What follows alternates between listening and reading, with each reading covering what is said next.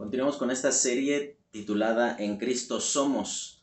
Y esta semana vamos a estar hablando de un asunto increíblemente necesario de entender y asumir como algo que es una bendición de parte de Dios. Para algunas personas es una injusticia, cuando en realidad Dios no está obligado a hacer nada en beneficio del hombre, de ninguna manera. Eh, el problema de considerarlo una injusticia es que eh, se ha asumido el Evangelio como un producto humano, como algo que gira en torno al valor del hombre, cuando en realidad el Evangelio gira en torno a la gloria de Dios. Y ese es el problema, cuando eh, nosotros hablamos de la elección de parte de Dios, hoy vamos a hablar de la bendición de ser hijos de Dios en el momento en el cual Dios nos ha elegido para ser suyos.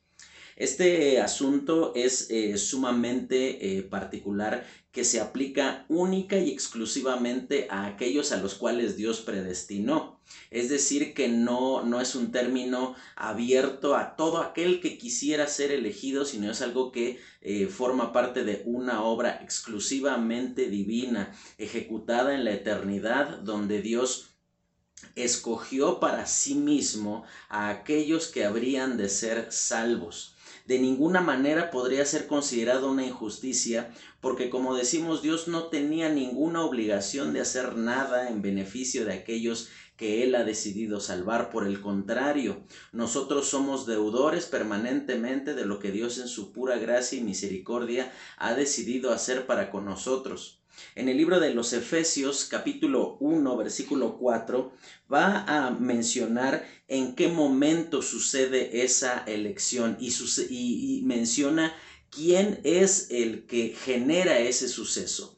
Dice ahí el eh, Efesios 1.4, dice, según nos escogió en él, dice, antes de la fundación del mundo, dice, para que fuésemos santos y sin mancha delante de él te das cuenta que este asunto de la elección, Dios no nos eligió en base a que Él sabía que habríamos de creer, no, sino que Él nos eligió para que creyéramos.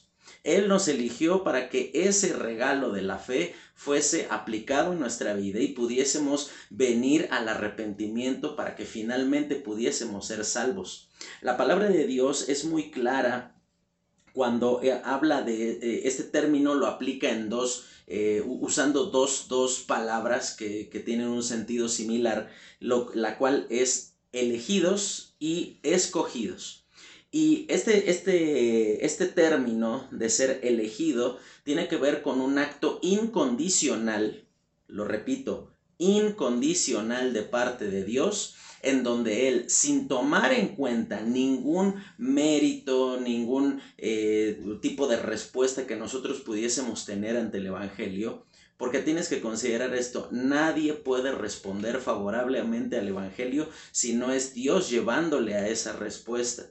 Considerar que nosotros eh, fuimos elegidos en base a algún tipo de virtud, algún tipo de mérito que nosotros pudiésemos presentar sobre nosotros mismos, sería como decir que Dios pagó el enganche de nuestra salvación, pero nosotros las mensualidades nosotros eh, obtuvimos o completamos la obra salvífica del Señor Jesucristo, lo cual es absolutamente blasfemo.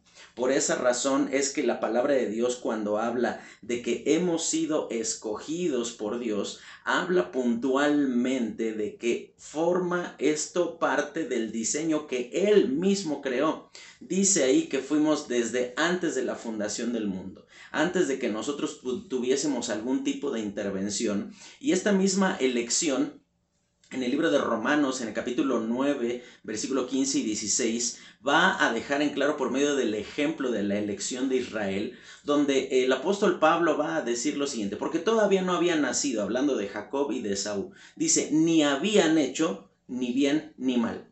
Este, este texto derriba por completo la idea de que Dios nos eligió en base a algún mérito, algún tipo de respuesta personal que nosotros pudiésemos tener hacia el Evangelio. Dice, todavía no habían hecho ni bien ni mal. Dice, pero para que el propósito de Dios conforme a la elección permaneciese, dice lo siguiente, a Jacob amé y a Esaú aborrecí.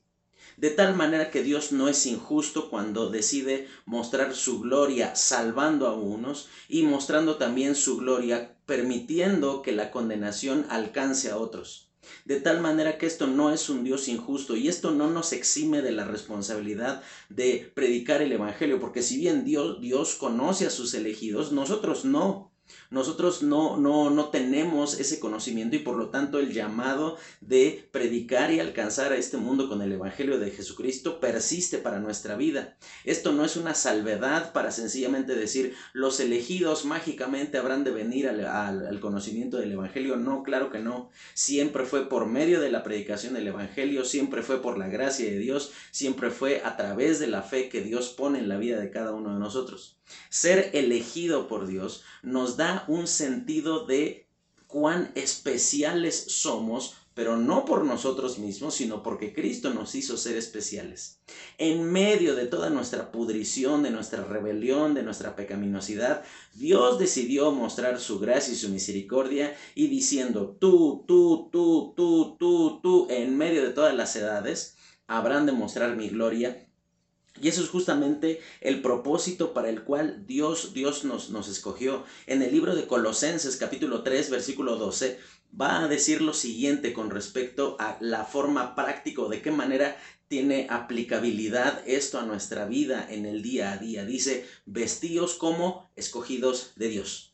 Da la idea de que esa, ese, ese ser elegido tiene que como finalidad que nosotros tengamos una transformación de vida, un cambio de mente en cuanto a la manera en la cual nos percibimos a nosotros mismos. No somos especiales por nosotros mismos.